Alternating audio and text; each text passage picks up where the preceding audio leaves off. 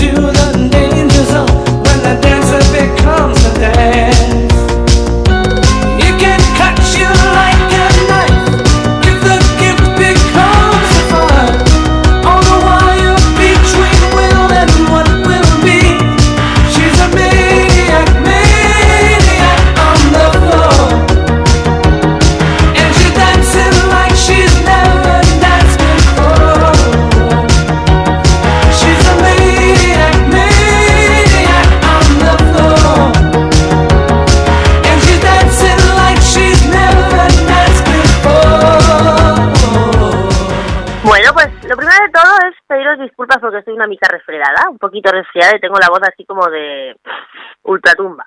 Pero es lo que hay, no tengo otra voz, así que bueno, tendréis que aguantar. Y ahora, para comentar la noticia de la semana, que por supuesto es las elecciones generales que hemos tenido este domingo, tengo la visita de un consultor, de nuestro consultor de cabecera, del Conejo Rosa, de Marco Kennedy, que ha salido de su madriguera para estar aquí con nosotros hoy en DLV Radio, en la Escuela con Nuria, y ayudarnos a entender un poquito qué es lo que ha pasado. Hola, Conejito, ¿qué tal? Pues mira, todo jodido, pero pues bueno, aquí estamos viviendo en un país que básicamente tiene como tercera fuerza política a la ultraderecha, no, no, perdón, no la ultraderecha, a los fascistas, que ojo, no se les dijo así en toda la chingada campaña. ¿En tu madriguera no hay fascistas? Hay de todo tipo de colores, sabores, sobre todo porque yo soy mexicano, ¿no? Entonces, bueno, no, no, no son tan claros como aquí. Pero aquí, perdón, pero que algo que me jode como inmigrante que soy de este buen país que es España y que vivo en Cataluña para acabarla de chingar, es que no le digan a los fascistas que son fascistas. Bueno, danos un titular como, como, como consultor político y experto en la materia de lo que ha pasado, lo que hemos visto este pasado domingo. Pues mira, como consultor político no te puedo decir nada porque si, si dijera... como, pues, como consultor político no me vas a decir nada, te tengo que volver a la madriguera. Si te dijera algo como consultor político te vendería cosas bonitas y cosas buenas. Bueno, pues como conejo.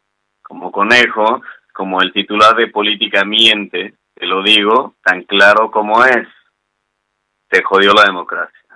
Ala, ¿no te estás exagerando un poco, conejo? No, para nada, para nada. Explícate. Explicar que, insisto, esto es desde mi postura como, como inmigrante, explicar, ya, ya ni siquiera a tu público, explicarme a mí, que vivo en un país en el que la tercera fuerza política es el fascismo, está de la chingada, me da miedo. Vamos a analizar si quieres partido por partido y vemos un poco lo que ha pasado. Háblame de lo que piensas, de lo que ha pasado, cuál ha sido la estrategia y el resultado. Valórame lo que ha hecho el Partido Socialista. El Partido Socialista hizo una mierda. Resulta ser que sí, ellos sí se recargaron en consultores políticos, que yo los conozco, yo soy parte del gremio desde hace más de 15 años, y ¿saben qué? Esa gente tiende a ver números no tiende a ver personas, no tiende a, no, tiende a socializar donde vive. Es así de fácil. ¿Crees que por eso no han acertado ni una de las estrategias? Mm, no, a ver, a ver, a ver. El deber ser, o sea, exacto, o sea, el, deber ser de su estrategia era, mira, ya ganamos el gobierno hace 28 de abril, ¿no? Sí, bueno, el 28 de abril es como, mira, ya ganamos el gobierno, ya le metimos miedo a la gente, entonces, este, pues van a quedar movilizados los nuestros y los de la otra izquierda no, y los de la otra derecha no, y tal. Pero ¿sabes qué, carnal? Este, ¿qué crees, güey? Uno, la gente se harta. El PSOE apostó a la desmovilización. ¿Por qué? Porque es del libro, ¿sabes? O sea, ¿por qué? Porque así es fácil. Si, vamos, si tú ya te metiste al gobierno, eh, se, se presupone que esa gente ya es tu núcleo duro y va a votar por ti. ¿Va? Va. Perfecto. Bueno, pues entonces, ¿cuál fue el error de eso? Fueron dos errores estratégicos muy cabrones. Uno, los cargos públicos nuevos que llegaron contigo no te iban a hacer ganar con más votos. Tan es así que perdieron escaños, ¿no?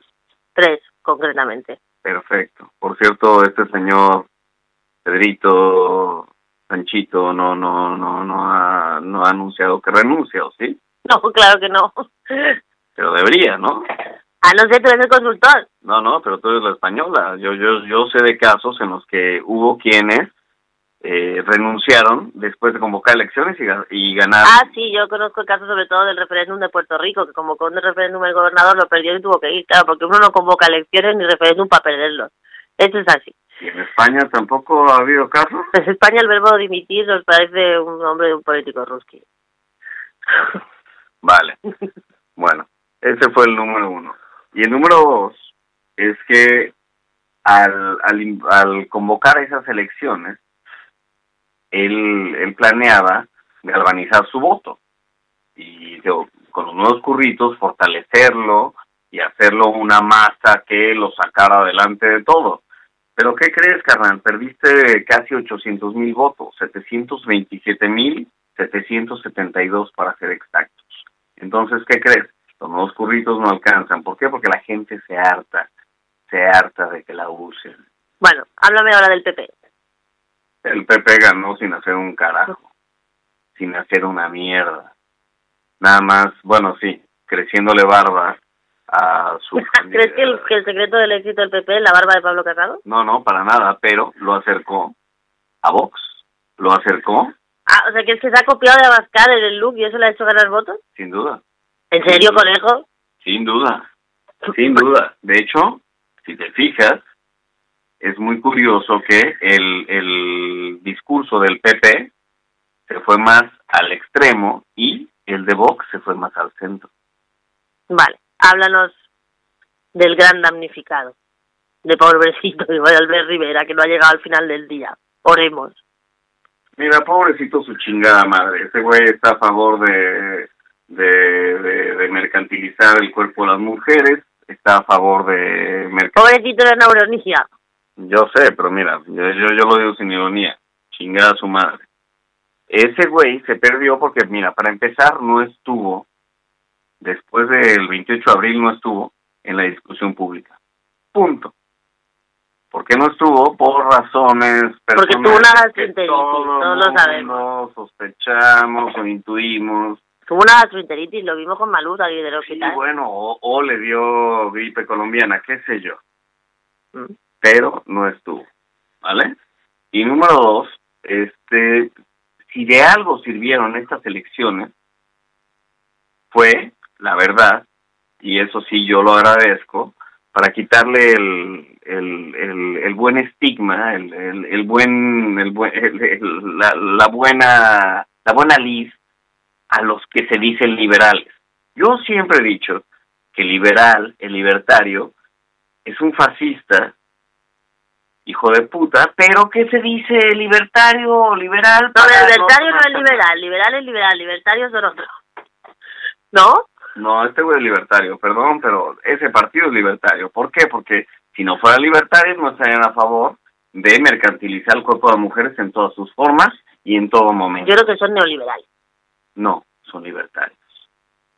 Bueno, háblame ahora de la otra parte. Háblame de Pablo Iglesias. Pablo Iglesias, pues bueno, mira, regresó y lo, lo quisieron matar a la mala. De hecho, a ver, el, el, el gran resumen es que Pedro Sánchez quiso volver al modelo bipartidista y la cagó.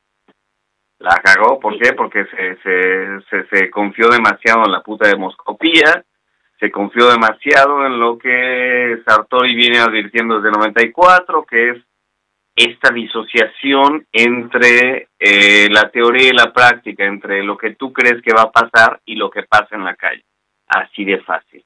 Entonces, bueno, a Pablo lo quisieron matar poniendo la, la marca blanca de Rejón, y pues no, la marca blanca de Rejón solo le quitó votos al, al, al imbécil que convocó, que convocó elecciones, que fue eh, Pedro Sánchez.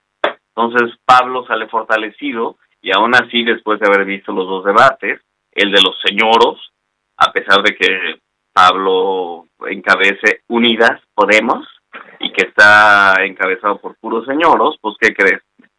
Mi hermano, la madre de tus tres hijos, poniéndonos e inscribiéndonos en esta dinámica patriarcal, te puede dar 27 vueltas, cabrón. Con todo y a pesar, e incluso eh, cuando estés y tú seas parte de, de, su chalet de 500 mil euros. Bueno, ya para acabar, hablemos, que no puedo dejar de hablar, de, o sea, no puedo dejar de preguntarte por el que has nombrado, por el Rejón, que iba a venir a, a sacar 40.000 diputados y parece que no, no ha colado pues es que no coló ni con Magdalenas. O sea, cuando eres el tonto útil del sistema, tienes que saber que no va a ser el tonto útil, va a ser el imbécil sistémico. Eso sí es fácil. Nada más, ojo, el, el, el imbécil este, el señor este, perdón, de Rejón, eh, llegó a decir que, que no iba a partir a las izquierdas y que no se iba a presentar en ningún lugar que pudiera separar el voto a las izquierdas pero llegó, se paró, depredó y nada más se quedó con una foto de sí mismo para hacerse pajas viéndose al espejo, porque nada más. Ese es gentuza. ¿Habrá gobierno? Eh, mira, con la con la salida de de, de, Albert Rivera pudiera haber. ¿Por qué? Porque llega Manel Valls, que es un tipo pragmático como la chingada. Ah, no, todo el mundo dice que va a llegar arrimada, esto lo estás diciendo tú, conejo, ¿dónde has sacado la información? Pues mira, yo es lo que haría. Si yo fuera estratega de, de Ciudadanos, yo pondría al señor Valls, eh, si no, pues bueno, si llega arrimadas, pues miren, podemos esperar eh, la decadencia en un país que me decían antes de venir que era serio y que resulta ser que en un año tiene dos elecciones en las cuales, ojo, la segunda se convoca, insisto, por un tema de demoscopía, no de democracia. Ay, no te pregunta por los independentistas.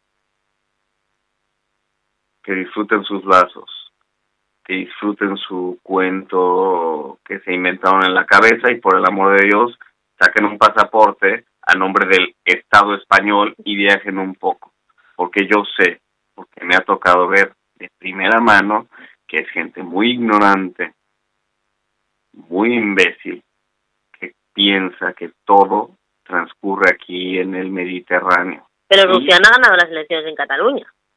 Dios lo bendiga, ¿por qué? Porque es el dios del Zasca. Eso no hace política. Eso es lo jodido. Eso es lo jodido del caso.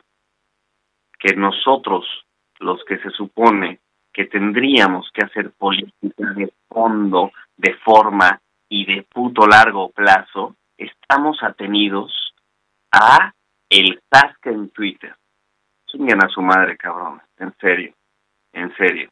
Yo creo que, o sea, vamos, debería haber dos exámenes básicos. Uno, ¿puedo o no puedo tener hijos? Y número dos, ¿puedo o no puedo tener redes sociales? Así de. Bueno, conejito, Gracias por estar aquí comentando la jornada. ¿Puedo hacerte una pregunta antes de que te vayas? Las que quieras, no, hombre, yo, yo, seguiría aquí todo el chingado programa. ¿Puedo tocarte la colita antes de que te vayas? Sin duda. Pues voy a tocársela, que es muy blandita. Gracias, conejito. Quieren agitar, me incitan a gritar. Soy como una roca, palabras no me tocan. Adentro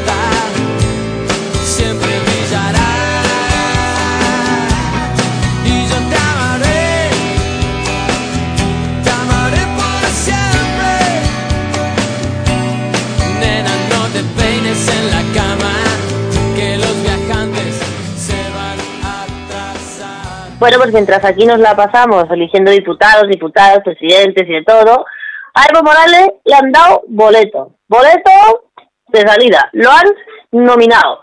Según la noticia del país de hoy mismo, el exmandatario, Evo Morales, está ahora mismo escondido en una zona cocalera del centro del país, según una denuncia y denuncia, perdón, que la policía intenta detenerlo con una orden de aprehensión ilegal. Sabemos todos que Evo Morales tuvo que presentar su dimisión forzada ayer porque la policía y el ejército se lo pidieron amablemente.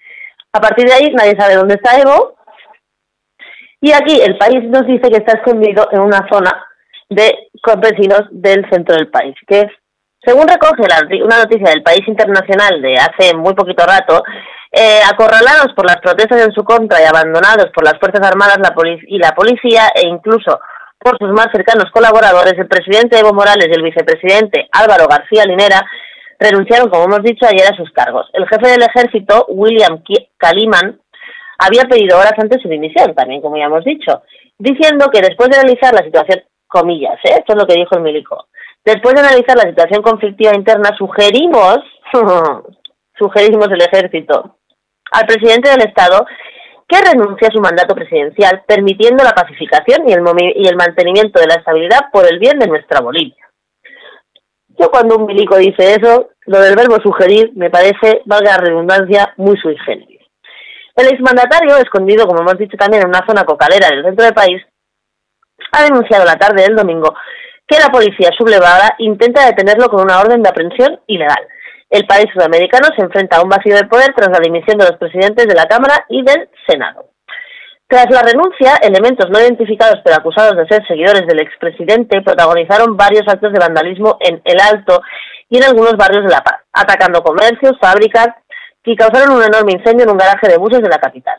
Un grupo de encapuchados también tomó la embajada de Venezuela en Bolivia, según informa la agencia France Press. La turba ha aprovechado la ausencia de la policía que se sumó a las manifestaciones en contra del gobierno desde el viernes. O sea, la policía se fue de mani y, y, la, y la peña se fue a reventar comercios. El ambiente de caos y descontrol ha sido denunciado por el propio Evo Morales en sus redes. Dice, denuncia ante el mundo y el pueblo boliviano que un oficial de la policía anunció públicamente que tiene instrucción de ejecutar una orden de aprehensión ilegal contra mi persona. Asimismo, grupos violentos asaltaron mi domicilio. Los golpistas, palabra que está muy de moda, destruyen el Estado de Derecho. Escribió el exmandatario. Esta información ha sido desmentida por Vladimir Yuri Calderón, comandante nacional de la policía, quien ha dicho que la orden de captura no existe y que se desconoce el paradero del expresidente. Horas antes, al presentar su renuncia, el vicepresidente Álvaro García Linera hizo un recuento de los logros económicos y sociales del gobierno durante los casi 14 años de mandato, 14 años que llevamos viendo ya el jersey de, de Evo Morales. Según el vicepresidente, hemos levantado Bolivia. El 20 de octubre casi la mitad de los bolivianos votó por nosotros. Fuerzas extrañas y oscuras desde ese momento empezaron a conspirar. Quemaron instituciones y sedes sindicales, formaron bandas paramilitares para intimidar a los campesinos, amenazaron a nuestros compañeros. Fue un golpe de Estado. Yo también renuncio, ya que se va este del jersey, me voy yo también. Siempre le he sido leal al presidente y estoy orgulloso de haber sido vicepresidente de un indígena y lo acompañaré en las buenas y en las malas. El mandatario boliviano ya había seguido este domingo la presión y había anunciado nuevos comicios tras 18 días de protestas en las que se pedía la anulación de las elecciones del 20 de octubre en las que fue reelegido. Todo después de que la OEA hiciera pública una auditoría, del, una auditoría perdón, del proceso electoral en la que se aseguraba que no se siguieron los procedimientos adecuados y que hubo, comillas, contundentes irregularidades, por lo que exigía su anulación. O sea, que la OEA dijo que que esas elecciones eran un truño piruño y que no valían para nada quieren la OEA, pues ustedes verán. Siguiendo la recomendación de la OEA, Morales anunció en un mensaje televisado de madrugada su intención de renovar la totalidad de los vocales del Tribunal Supremo Electoral. El mandatario insistió en que con su decisión perseguía bajar toda la tensión y pacificar Bolivia, sin aparente éxito. La Fiscalía General anunció este domingo una investigación contra los vocales del Tribunal Electoral sospechosos de irregularidades. La presidenta del organismo, María Eugenia Choque Quispe, presentó su dimisión acto seguido. El jaque mate, como hemos dicho al principio de todo, lo dieron los policías, que se amotinaron hace dos días y dejaron de actuar en las protestas para saldar así viejas cuentas pendientes con el gobierno, que durante su gestión se inclinó en favor de los militares con quienes la policía tiene una rivalidad histórica. Hmm. A ver qué tiene más larga. Un factor clave para decantar la situación a favor de los manifestantes. Durante su mandato, Morales quitó la institución, a la institución policial algunas atribuciones como la administración del sistema de identificación y prefirió apoyarse a las Fuerzas Armadas. O sea que el DNI de boliviano antes lo hacía la poli y ahora lo hacen los médicos. Y esto a los militares, a los policías no le apareció entre otras cosas. A partir de ahí, el gobierno comenzó a caer en dominó y altos jerarcas del oficialismo renunciaron a sus cargos en masa, empujados por amenazas en las redes sociales y ataques a sus domicilios. Por ejemplo, el ministro de Minería, César Navarro, cercano colaborador del presidente, renunció el domingo a su cargo después de que una turba quemara su casa en Potosí. Mm, vale, más que en Potosí. Que era en ese momento la ciudad más radicalizada en contra de Morales, porque es la más rica. Lo mismo ocurrió que también con el potosino Víctor Borda, presidente de la Cámara de Diputados, que con su renuncia dijo querer proteger a su hermano que se encuentra retenido por los manifestantes. ¡Uh, madre mía, qué pollo! El ministro de Hidrocarburos, Luis Alberto Sánchez, también anunció el domingo su dimisión a través de un mensaje en Twitter. Antes de ello se habían renunciado diplomáticos, gobernadores, alcaldes, diputados y otros altos cargos del Estado. Total, que Morales, eh, cuando se fue, no mencionó el informe de la OEA en su primera comparecencia para anunciar la convocatoria de elecciones. Dijo posteriormente en una entrevista a Radio Panamericana que el informe de la OEA, que lo ha hecho para atrás, es un fue más político que técnico y que buscaba un, darle y que en busca de darle una salida política al país nunca ha pedido ayuda, dijo, en relación a la posibilidad de que el Tribunal Electoral hubiera cometido un fraude a petición suya. Total. Un pollo que tiene el liado, de aquí te espero. Alguien ha decidido que Evo Morales ya no va a ser más presidente de Bolivia y punto. Lo que hay alrededor puro atrecho. Vamos a seguir informando porque que casualidad que todos los países latinoamericanos en 15, en dos meses han vuelto ya, todos están igual. Unos por un lado, otros por el otro, unos con más razón, otros con menos, pero todo está igual. ¿No tendrá nada que ver el gringo gabacho? Yo diría que sí.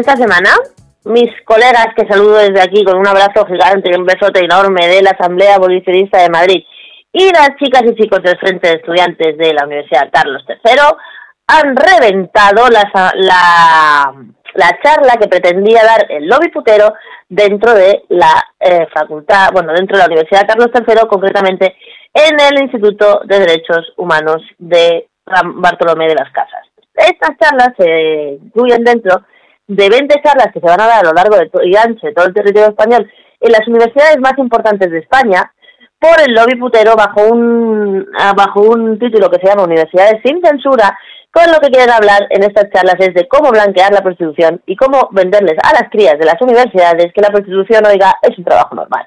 Porque ¿para qué vamos a ir a la universidad a aprender biología, medicina, derecho o ingeniería pudiendo hacerse una puta? Eso es lo que están vendiendo y eso es lo que están dejando entrar en las universidades algunos rectores y algunos decanos que no sabemos lo que cobrarán a cambio, pero algo, algo, algo deben sacar. El periódico recoge la noticia, como digo, de que las colegas de la Asamblea Abolicionista de Madrid y el Frente de Estudiantes esta, esta semana han ido y han petado la charla, concretamente hoy, 11 de noviembre. Las estudiantes se han manifestado a las puertas de la conferencia al grito de no hay derecho a la explotación fuera proxenetas de la universidad.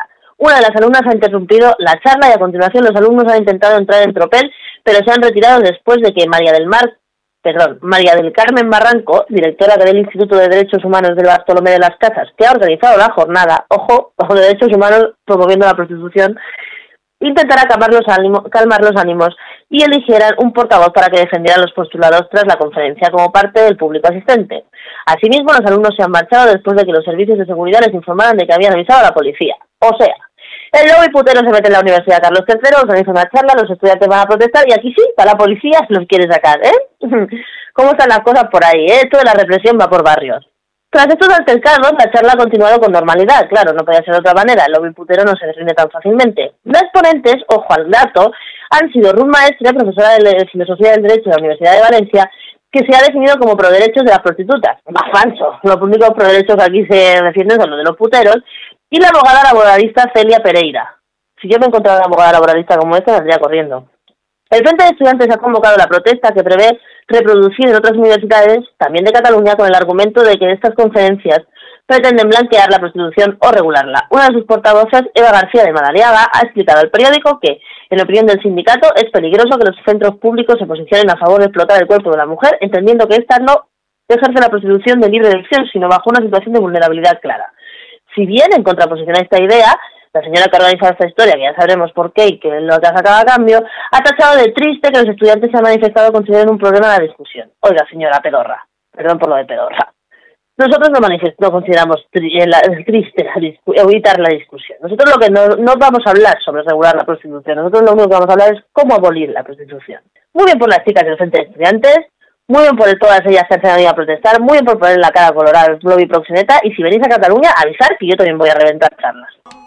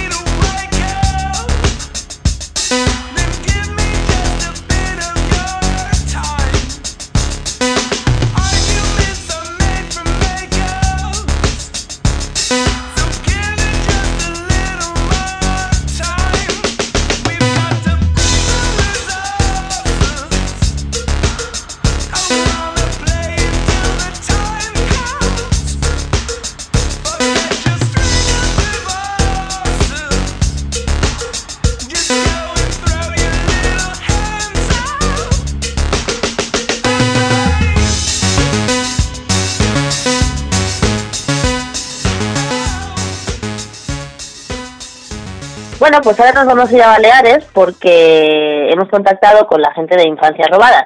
Infancias Robadas es una organización que trabaja en las Islas Baleares, como decimos, que trabaja sobre todo con los niños y las familias de los niños tutelados.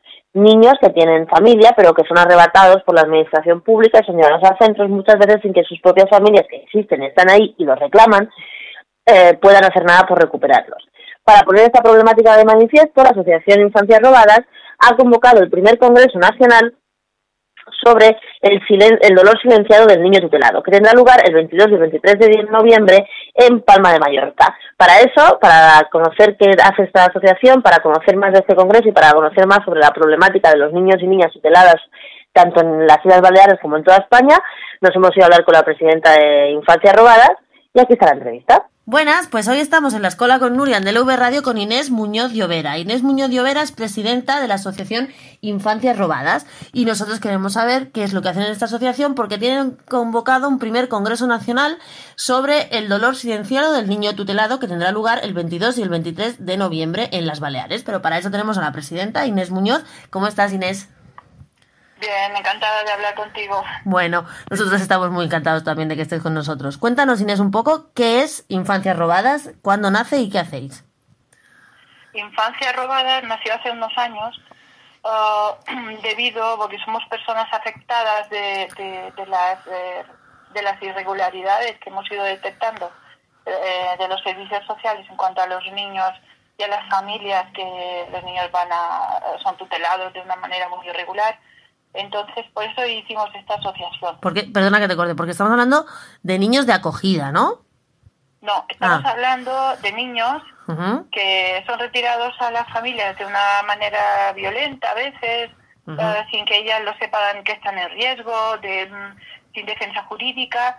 Esto es lo que de estos niños que son tutelados sin necesidad de que lo sean.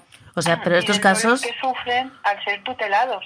Ah. de su familia. Es muy llamativo lo que nos estás explicando porque estos casos que dicen que se retiran con violencia y sin que la familia tenga una defensa como tiene que ser son muy frecuentes. En, ¿Estamos hablando a nivel balear o estamos hablando a nivel español? No, estamos hablando a nivel nacional. Ajá. Y esto Sí, sí, sí. está habiendo un incremento de este tipo de casos. ¿Cómo está, cómo está el panorama en este sentido ahora mismo? Bueno, eh, en España hay 47.000 ahora que son tutelados y no son huérfanos, tienen su familia. O sea, estamos hablando de niños pequeños, o sea, niños menores que tienen su familia, pero que aún así viven con otras familias porque el Estado se los ha quitado a su familia de origen. Claro, claro. Sí, mira, eh, los niños son, son niños hasta los 18 años. La definición de niños hasta los 18 años. Les llaman menores, pero es una definición un poco amorfa, es jurídica solo. Son niños de, desde que nacen, porque se retiran bebés de los hospitales, hasta los 18 años. Entonces, no son huérfanos, tienen su familia. ¿Y qué razones Entonces- tiene la administración para retirar, por ejemplo, un niño del hospital? Razones diferentes. Más o Razones menos. diferentes razones. Diferentes razones. Ah, si nosotros pensamos que la institución ah, cobra 4.000 euros por cada niño cada mes, Ajá. y pues si tiene algún tipo de discapacidad, pues 6, 9.000 euros cada mes, Por niño. estamos, eh, podemos sospechar que hay motivos económicos. Es- Porque la manera de actuar de los trabajadores sociales, bueno, de las personas que intervienen, no de todos, pero sí que hay muchos casos, es bastante paralela, igual, a lo que pasaba en los años 50, 60, 70. Entonces, eh, no ha habido un cambio. eh, es, eh, cambian las personas, las- la figura, el nombre de la figura, pero el funcionamiento es el mismo. Pero, ¿a qué te refieres con que el funcionamiento es el mismo? ¿Cuáles son las irregularidades que veis? Que tampoco tienen defensa jurídica, tampoco están informadas las madres, que si no tienen recursos son presa fáciles, presa fácil, si son chicas embarazadas son presa fácil, que entonces es lo mismo. Antes, eh, antes, eh, por ejemplo, las grandes denuncias que está poniendo Consuelo García del sitio otros escritores, antes se quitaban primero por ideología, luego ya por motivo económico.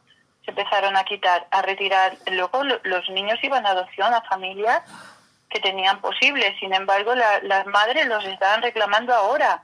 O sea, estamos hablando que más o menos el mismo sistema que con todo el tema de los niños robados, que hay De muchas los madres buscando. robados, sí, sí, sí, no cambia, no, no ha cambiado. Nosotros entendemos que es igual, y pero mm, sobre todo es el dolor del niño tutelado. Exacto, hablemos del niño, porque casi nunca, casi nunca se habla de los niños. ¿Qué pasa con esos niños? ¿En qué familias están criándose? ¿Cómo, cómo es su vida? Pero algunos, algunos, bueno, primeramente van, pueden estar mm, medio año, seis meses, en un centro de triaje, que se llama. Eh, y luego son derivados a, a una familia de acogida o a otro centro. Y allí pues van de centro en centro algunos. Niños que tienen familia y las familias de esos niños los pueden ver o a veces tampoco ni siquiera pueden tener No, contacto, nada. No, hay familias pueden estar meses y meses, meses y meses. O sea, allí hay una, hay un triaje de niños, separación de los hermanos, retiradas de bebés, que, que esto es la realidad, que la gente lo desconoce. Totalmente. Y el niño es el más perjudicado, porque un niño de tres años que es retirado con violencia de cuatro, de cinco, de seis, no tiene defensa. Se va a una familia que desconoce, a un centro que, que cambia todo, cambia todo. Y la familia no lo ve. O sea, si, la, si los padres realmente no pueden tenerlo, hay tíos, hay amigos, algo que... Sí, lo que se llama la familia extensa. la familia extensa es difícil. La familia extensa también hay muchas que están pidiendo verlos, que, que quieren Abuelos, supongo, también. Exacto. Los abuelos suelen darles más prioridad, pero los tíos no, no tienen. A veces no, no, no, que va, que va.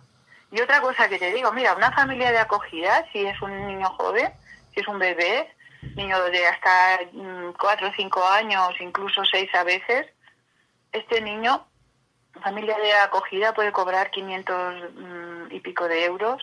Sin embargo, la familia extensa, que es el tío, la abuela, que los podría tener con tranquilidad con este dinero, no se le da este dinero. Nada, no se les da nada. A veces no se le da nada y a veces son 100 euros, 200. O sea que realmente lo que me decías antes, hay, hay un interés económico en que esos niños vayan a determinados centros o a determinadas familias. Está claro, porque es que además todo este dinero no repercute ni en la familia ni en el niño. No repercute porque los niños salen de los centros totalmente no- sin estudios, sin capacidad para poder sobrevivir él solo, eh, no tiene resistencia a, a los problemas, a enfrentarse a los problemas, que salen con cero educación. O sea que encima de que se cobra por los niños tampoco, ¿Eh? nadie, encima de que se cobra por los críos, no se- nadie se ocupa de ellos. están en un centro, pero no el centro, al final cuando salen, eh, no tienen salida para, no han estudiado, no tienen estudios. Es que con 4.000 euros la familia le podría dar dos carreras, pero es que allí con 4.000 euros no salen con estudios, ni con el graduado. Son pocos los que salen con el graduado. ¿Qué tienen que hacer? ¿Cómo se defienden? ¿En qué pueden trabajar? Pues están en la calle y con ellos vuelven a haber más niños que engrosan este, eh, este tipo de estructura. Es que es una estructura. Los niños del centro salen sin poderse defender a la calle. Y vuelve otra vez Sí. la rueda y claro, y La todo. rueda, la misma rueda. Ah, chicas que son chicas de centro que ya quedan fichadas cuando quedan embarazadas, aunque Claro. estén con su pareja. Allí salta un chip. Es una niña de centro, ojo, con su bebé. Claro. Y ante esto vosotras habéis convocado el primer Congreso Nacional del dolor del, del silenciado del niño tutelado, que se celebrará en el título Mallorca. de este congreso, sí, le hemos puesto este este título. y habrá No, es bastante expresivo, o sea que se ve claramente lo que vais a hablar. Los ponentes, si no me equivoco, Inés, son Ana María Álvarez Sánchez, que es psicóloga de Madrid, María Elena Crespo Arce, que es jurista de Bilbao, y Amparo Muñiz Arce, que es abogada mediadora de Sevilla, y participará también José Maldonado, que es de la Asociación del Men- Nacional del Menor Gitano, ¿correcto? Sí, sí, sí, sí. ¿Cuál es el objetivo del congreso? Sí, sí, ellas tienen mucha experiencia en estos temas, porque una licenciada en Derecho ah, y, y luego ah, en Ciencias Políticas, eh, en Sociología, y, y luego Ana María, que es psicóloga, también es formadora, terapeuta. ¿Y cuál, cuál es el, el perfil de gente que puede acudir? ¿Puede acudir todavía gente? ¿Se puede apuntar gente? ¿Cómo, cómo, cómo está organizado? Eh, que acudan, simplemente que acudan. Sí, que- Esto es, en, perdona que lo diga. Bienvenidos. Ok, esto es, ah, pues lo digo para que la gente lo sepa, en Palma de Mallorca, en el centro es Flasaders de Palma de. Mallorca, el 22 de noviembre por la tarde, que es viernes, y el sábado 23 de noviembre por la mañana, ¿cierto? Exacto, exacto. Ok, ¿y cuál es el objetivo? ¿Qué es lo que queréis visualizar con este congreso? Nosotros, mm, el objetivo es visualizar toda esta problemática y, sensibilizar a, a, los profesionales. eh, es sensibilizarlos porque lo- hay muchos que están eh, sensibilizados ya eh, con esta compleja y dolorosa situación de los menores. Y mm, Ah, es que en este tiempo se cuestiona la ineficacia de las medidas administrativas y jurídicas. Estoy leyendo lo que pone en nuestro cartel Ajá. y las notas y las notas, sí. Ah, realmente, realmente las tres ponentes, los cuatro ponentes son reconocidos activistas de los derechos de los niños tutelados por los Por- servicios sociales en por- todo el país. Porque Inés, Pero- vosotros, las que participáis, sois algunos, habéis sido familias de acogida también. Yo, por ejemplo, soy familia de acogida. Y ahora veis que ya no, los niños ya no están con vosotros y están en unos centros, y, aunque tengan su familia, que es lo que hemos estado hablando. Está claro, claro, es que tienen su familia, es que a veces la gente se cree que son 47.000 niños que no tienen familia que los, que los pueda tener, pero sí tienen familia. Son pocos los que no tienen familia, son niños que tienen familia y muchas están luchando con ellas. Yo, hay, hay un lema de Reguera, de profesor Reguera, que dice, cuando, un lema, un- un- una frase que dice, cuando un niño necesita ayuda, es que la familia necesita ayuda. Ayudemos primero a la familia y no hará falta arrebatarle al niño. Pues con esa frase nos vamos a quedar. Inés, muchísimas gracias. A todo el que quiera saber más de infancias robadas, estáis en las redes, ¿dónde os pueden encontrar? Nos pueden, estamos en, en Facebook y también tenemos un, un teléfono, toda la información la encontrarán en Facebook poniendo Infancias Robadas. Ok, pues todo el mundo que quiera participar en el Congreso, recordamos, primer Congreso Nacional, El dolor silenciado del niño tutelado, en Palma de Mallorca, el 22 y 23 de noviembre. Es muy interesante todo lo que nos estás contando, Inés, esperemos que vaya mucha gente. Muchísimas gracias por estar en DLV Radio y te volveremos a llamar para ver cómo ha ido el Congreso, ¿te parece? Muy bien, gracias. Un abrazo, Inés.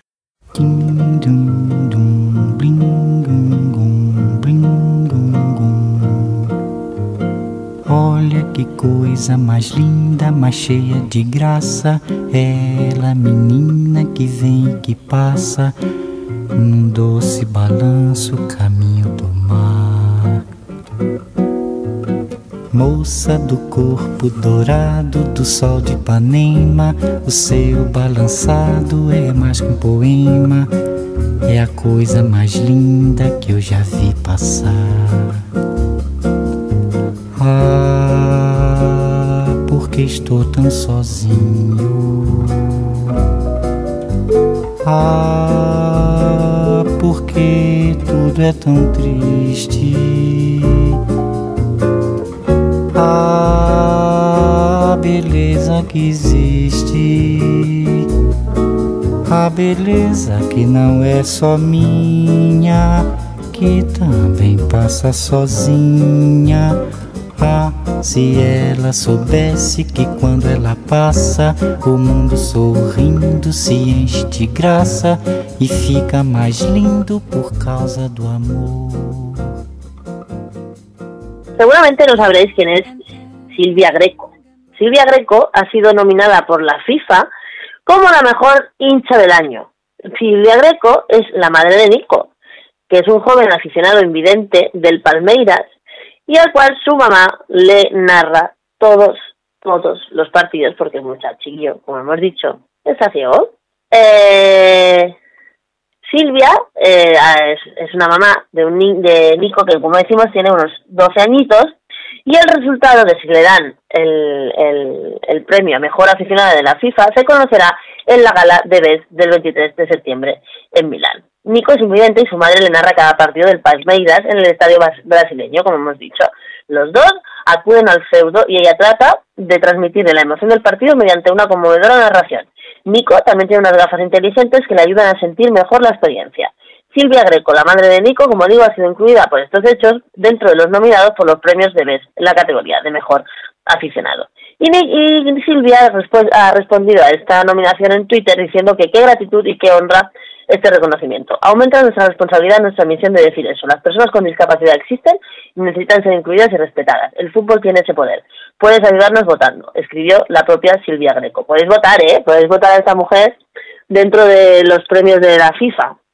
Metéis en internet en la, o en la página de la FIFA, podéis votar tranquilamente. Hay, aquí hay tres, tres candidatos que son Silvia Greco, que es arroba Palmeiras, eh, ya, o sea, francés este, Orange Juve Wens, fan del FIFA World World Center, y Justo Sánchez, que es un argentino, pero nosotros aquí le pedimos el voto para Silvia Greco, a que es arroba palmeiras, la P mayúscula.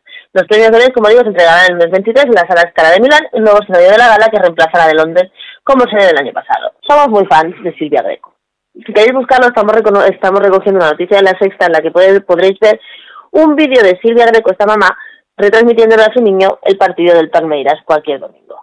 Nos encanta, somos muy fans y esperemos que sane a la mejor hincha del año por la FIFA.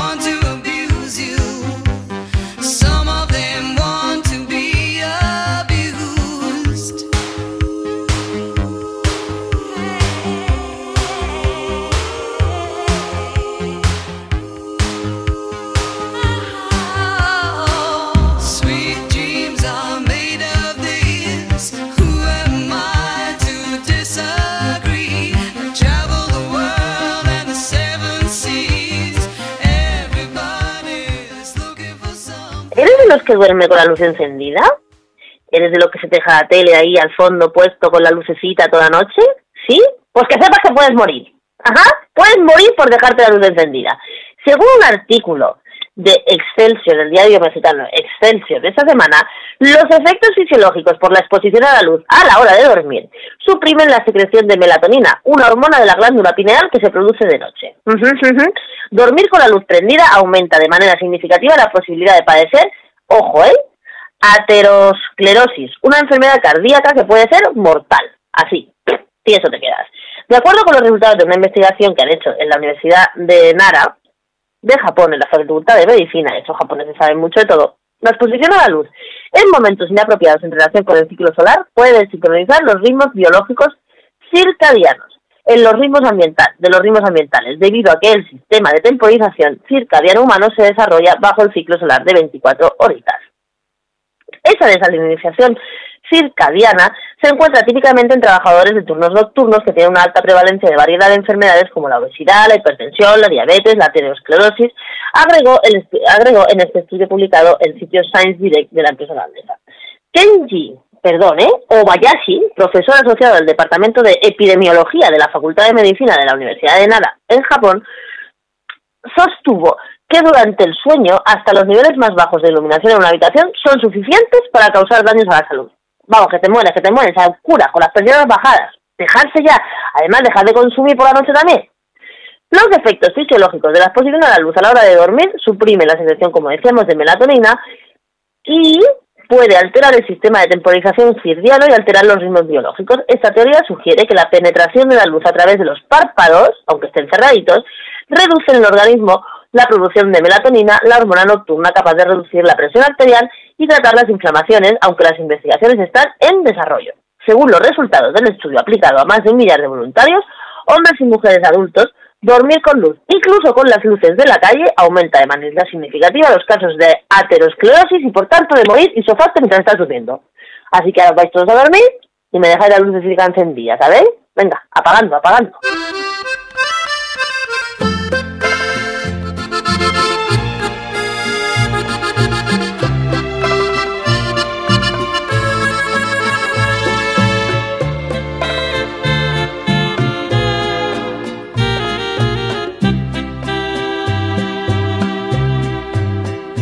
Rata inmunda, animal rastrero, escoria de la vida, adefesio mal hecho. Infrahumano, espectro del infierno, maldita sabandija, cuánto daño me has hecho. Bueno, pues el rata de esta semana va a Dinamarca, pero no va a un danés. Bueno, la verdad es que no sé si danés o no. Lo que va es a un imán, va a Osama el Sadi, el imán más radical de Dinamarca, que dice el colega que, según al referirse a los matrimonios de niñas con señoros mayores, dice que si se observa lo que ocurre en los campos de refugiados, envueltos de forma cada vez más frecuente en violencia e incertidumbre, es mejor para una niña encontrar a un hombre para formar una familia y tener mayor estabilidad y seguridad. O sea, a este güey le parece muy bien que los tíos cuarentones, o trecentones, o sesentones, lo que sea, el que sea, se casen con niñas de 8, 7, 10, 11, 12 años como para hacer respeto. Es más, dice que al afirmar que se trata esto de casarse con niñas de una tradición musulmana y por tanto debe ser respetada. Bueno, pues aquí lo que vas a respetar es el pedazo rapa que te va a llevar. Hay un montón de niñas, un montón de niñas, por supuesto ninguna quiere casarse, pero hay un montón de niñas que mueren precisamente en la noche de bodas desgarradas después de las violaciones a las que son sometidas por sus maridos, que por supuesto las cuatriplican, cincuplican la edad o más. Entonces nos parece una aberración, un crimen contra la humanidad, un crimen contra las niñas, y que este tío viva tranquilamente en Dinamarca y no lo hayan detenido ya, nos parece un escándalo. Nosotros no lo podemos detener, pero le podemos mandar el rata. ¡Apa! Topa Dinamarca, topa ti, Osama el Sadi. Alimaña, culebra ponzoñosa, desecho de la vida, te odio y te desprecio.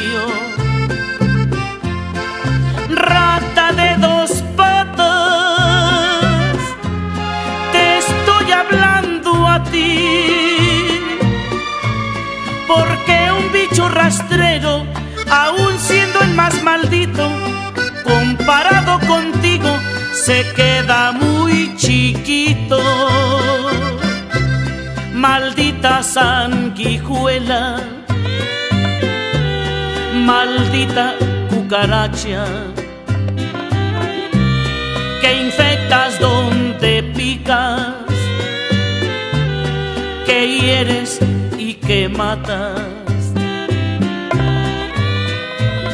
Alimaña, culebra ponzoñosa, desecho de la vida, te odio y te desprecio.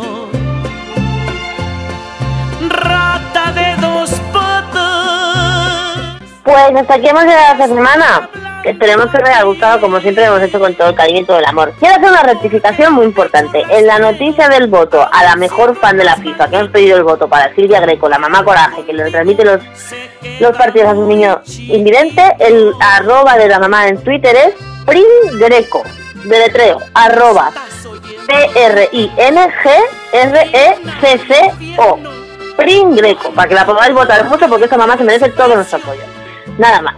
Eh, esperamos que toda la semana nos estéis escuchando. Estamos en todas las redes, en de, de DLV Radio, Twitter, Facebook, Instagram, en el Twitter de Nueva Inglés, en el Facebook de la Escola, y en Spotify, en Ivo y en todas las partes donde nos queráis encontrar. Ahí vamos a estar para ofreceros un ratito de noticias que no cuenta nadie, porque contamos nosotros a nuestra manera y que esperamos que os lleguen y os gusten mucho. Ya sabemos que nos escucháis, que nos escucháis cada vez más, cada semana os lo decís, estamos muy agradecidas y muy agradecidos. Pues nada, hasta la semana que viene, aquí estaremos, recibid un beso enorme. Desecho de la vida, te odio y te desprecio. Rata de